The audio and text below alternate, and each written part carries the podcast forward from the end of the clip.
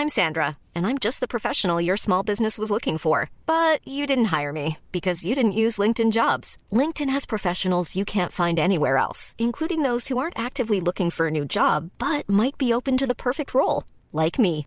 In a given month, over 70% of LinkedIn users don't visit other leading job sites. So if you're not looking on LinkedIn, you'll miss out on great candidates like Sandra. Start hiring professionals like a professional. Post your free job on linkedin.com/people today.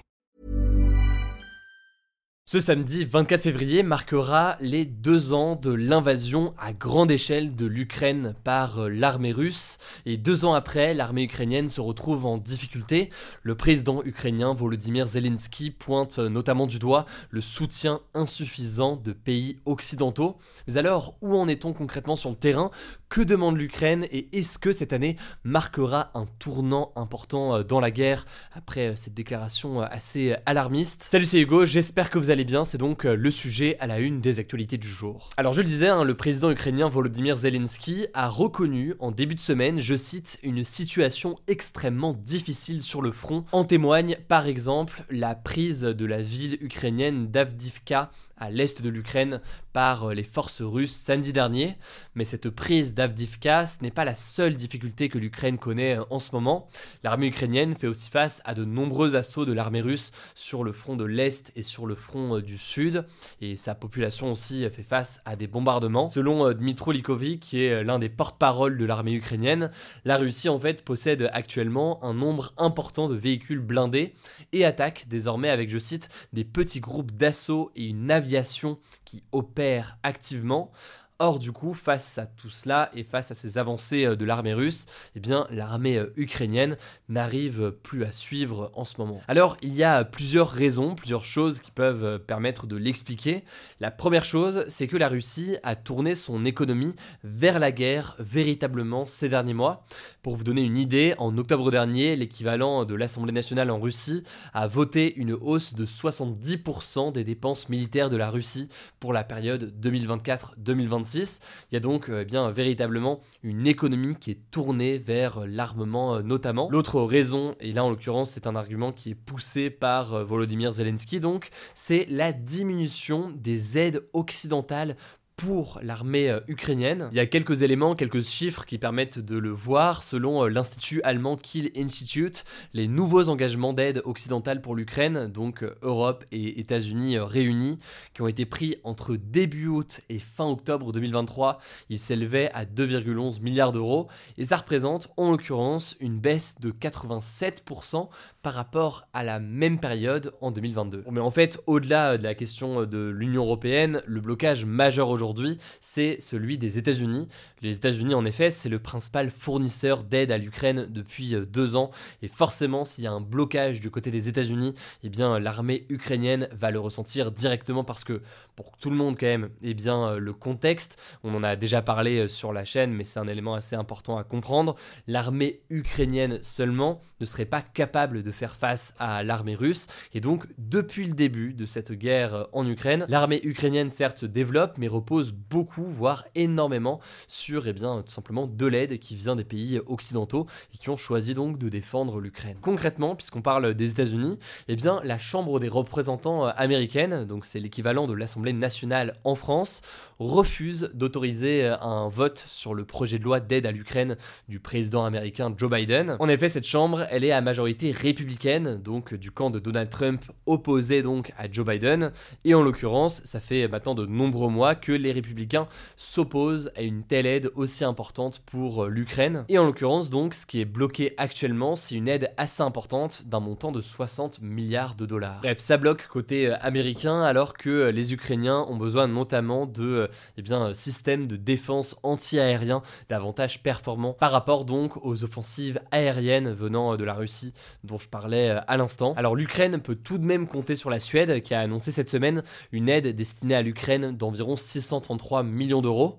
Par ailleurs, on peut noter, on en avait déjà parlé dans les actus du jour, que la France et l'Ukraine ont signé vendredi un accord de sécurité d'une durée de 10 ans. Concrètement, la France s'engage à fournir jusqu'à 3 milliards d'euros d'aide militaire supplémentaire à l'Ukraine en 2024 pour répondre notamment à des besoins urgents en matière de défense. Et d'un point de vue européen, il y a un nouveau plan d'aide de 50 milliards sur 4 ans qui a été accordé fin janvier. Mais cette somme, selon les Ukrainiens, elle n'est pas suffisante ou toujours pas suffisante pour eh bien, répondre à la demande et répondre donc notamment au fait que l'aide américaine de son côté est bloquée. Autrement dit, et notamment lors des élections euh, européennes qui arrivent au mois de juin, il risque d'y avoir un débat important sur l'aide à accorder à l'Ukraine. Surtout que c'est vraiment un sujet qui fait euh, beaucoup débat, y compris au sein euh, des gouvernements et des populations européennes. Et sachant que d'un point de vue d'ordre de grandeur, selon le Kiel Institute for the World Economy, l'Europe devrait doubler le niveau et le rythme actuel de son soutien en matière d'armement si elle voulait totalement remplacer l'aide militaire américaine en 2024. Ça paraît en l'occurrence extrêmement euh, ambitieux, d'où donc l'enjeu assez important pour l'Ukraine aujourd'hui. Enfin, ce qu'il faut quand même bien comprendre, c'est que au-delà donc des élections européennes à l'échelle de l'Union européenne, il y a aussi des élections euh, présidentielles aux États-Unis euh, en novembre. Et en l'occurrence, si Trump remporte cette présidentielle, lui qui est du camp du parti républicain, ça pourrait avoir un impact très important sur cette aide. Vous l'avez compris, hein, il est beaucoup plus frileux sur l'idée d'accorder ces aides. Enfin, on peut noter que l'opinion publique évolue aussi au fil des jours. Selon un sondage de la fondation Jean Jaurès publié ce mercredi, 50% des Français approuvent toujours la livraison d'armes à l'Ukraine, mais c'est une proportion qui est de moins en moins élevée. C'était environ 65% il y a deux ans. Voilà donc pour ce sujet qui me paraissait intéressant à analyser aujourd'hui pour la situation très délicate de l'Ukraine en ce moment. Et encore, on n'a pas évoqué notamment la question de l'agriculture en ce moment avec tout le débat, y compris en France, sur la question donc des aides à l'Ukraine. Si jamais vous voulez en savoir plus en tout cas sur la situation euh, sur place, on avait fait un documentaire en Ukraine il y a environ un an et demi où j'avais été sur place avec euh, mon équipe. Je vous mets le lien directement euh, en description pour le découvrir. Je vous laisse avec Léa pour les actualités en bref et je reviens juste après. Merci Hugo et bonjour à tous. On commence avec cette actu. La guerre à Gaza pourrait mener à la mort de 85 000 Palestiniens à cause de blessures ou de maladies au cours des six prochains mois. Ce chiffre, il provient du pire scénario imaginé par des chercheurs d'universités britanniques et américaines qui ont réalisé une étude relayée par le New York Times. Alors concrètement, ils ont essayé d'établir le nombre potentiel de morts qu'il pourrait y avoir à Gaza entre le 7 février et le 6 août 2024 en imaginant trois scénarios. Dans le premier scénario, Israël et le Hamas signent un cessez-le-feu immédiatement et aucune maladie infectieuse n'apparaît à Gaza. Dans ce cas-là, les scientifiques estiment que 6500 Gazaouis pourraient mourir dans les six prochains mois. Le deuxième scénario prévoit la mort de 58 260 personnes pendant cette période, dans le cas où l'intensité des combats serait comparable à ce qu'on a pu voir entre le 7 octobre et janvier 2024. Enfin, le troisième et pire scénario, qui prévoit la mort de 85 000 Palestiniens, serait dans le cas d'une escalade du conflit et de l'apparition d'une épidémie à Gaza. Depuis le 7 octobre, plus de 29 000 personnes sont mortes dans la bande de Gaza selon le Hamas, seule source disponible sur place, un chiffre relayé notamment par l'UNICEF. Deuxième actu, en France, Emmanuel Macron souhaite organiser un grand débat avec les agriculteurs ce samedi au Salon de l'agriculture à Paris qui se tiendra jusqu'au 3 mars. Il s'agira, je cite, d'un échange avec un grand nombre d'agriculteurs comme il l'avait fait lors de la crise des Gilets jaunes en 2019 selon le vice-président du syndicat agricole, la FNSEA. Environ 200 personnes, des agriculteurs, des syndicalistes et des associations devraient y participer d'après le Figaro. En tout cas, les actions des agriculteurs se multiplient ces derniers jours en France et ils ont d'ailleurs prévu une manifestation à l'ouverture du Salon de l'agriculture ce samedi. On suivra ça. Troisième actu, toujours en France, dans le Loiret, six hommes soupçonnés d'avoir échangé des images pédopornographiques, donc des images sexuelles de mineurs, de plus de 120 enfants et adolescents, ont été placés en détention provisoire entre avril 2023 et début février 2024, selon les informations de France Inter.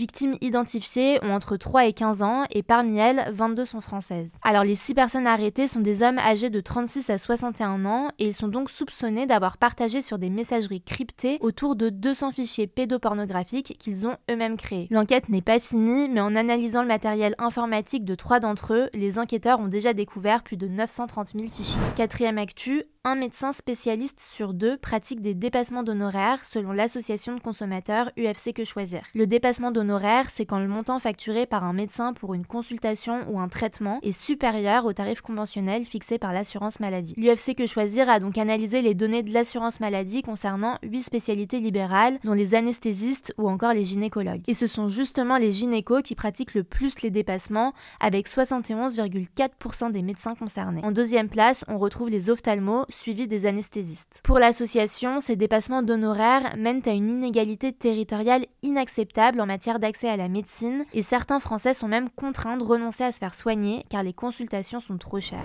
Cinquième actu, 95% des jouets vendus sur la plateforme chinoise Temu sont dangereux pour la santé des enfants, selon un rapport de la Fédération française des industries du jouet publié ce mardi. En fait, fin 2023, la Fédération européenne des industries du jouet a acheté 19 jouets sur ce site pour les faire tester. Il en ressort qu'aucun de ces jouets n'était conforme à la réglementation de l'Union européenne. Alors concrètement, ces jouets peuvent entraîner des coupures et les enfants peuvent s'étouffer ou s'étrangler avec, par exemple. Temu a déclaré avoir retiré ses jouets de la plateforme, mais pour la Fédération européenne, ce n'est pas suffisant, car d'autres jouets dangereux pourraient être mis entre les mains des enfants. Elle demande donc aux autorités de prendre des mesures contre les plateformes comme Temu qui vendent des jouets dangereux. Sixième actu, le nombre de bagages dans les trains TGV Inouï et Intercité est désormais limité et les voyageurs seront bientôt sanctionnés en cas de manquement. En fait, maintenant, la règle pour le nombre de bagages autorisés dans les trains, c'était qu'on devait être capable de les porter tous en une seule fois. Mais elle n'était pas forcément respectée, ce qui fait que la SNCF a décidé de préciser son règlement. Et donc depuis le 15 février, chaque passager a le droit jusqu'à deux bagages étiquetés aux dimensions maximales de 70 x 90 x 50 cm, ce qui correspond à deux valises ou à deux gros sacs à dos par exemple, et à un bagage à main étiqueté aux dimensions maximales de 40 x 30 x 15 cm, comme un cabas ou une sacoche d'ordinateur. Alors la SNCF a précisé qu'il y aurait une période de tolérance jusqu'au 15 septembre, mais à partir de cette date, si la règle n'est pas respectée, les voyageurs pourront recevoir une amende de 50 euros par bagage. Et on finit avec cette actu, au Royaume-Uni, les premiers billets de banque à l'effigie du roi Charles III seront mis en circulation au mois de juin, c'est ce qu'a annoncé la Banque d'Angleterre ce mercredi. Le portrait du roi apparaîtra sur les billets de 5, 10, 20 et 50 livres, mais il sera toujours possible de continuer à utiliser les billets avec le portrait de sa mère, la reine Elisabeth II. Fin 2022, les premières pièces de 50 pence avec le profil de Charles III sont entrées en circulation en Grande-Bretagne. Voilà, c'est la fin de ce résumé de l'actualité du jour. Évidemment, pensez à vous abonner pour ne pas rater le suivant, quelle que soit d'ailleurs l'application que vous utilisez euh, pour m'écouter. Rendez-vous aussi sur YouTube ou encore sur Instagram pour d'autres contenus d'actualité exclusifs. Vous le savez, le nom des comptes, c'est Hugo Décrypte. Écoutez, je crois que j'ai tout dit. Prenez soin de vous et on se dit à très vite. Hey, it's Danny Pellegrino from Everything Iconic. Ready to upgrade your style game without blowing your budget? Check out Quince. They've got all the good stuff shirts and polos, activewear, and fine leather goods, all at 50 to 80% less than other high end brands. And the best part? They're all about safe, ethical, and responsible manufacturing. Get that luxury vibe without the luxury price tag. Hit up quince.com slash upgrade for free shipping and 365 day returns on your next order. That's quince.com slash upgrade.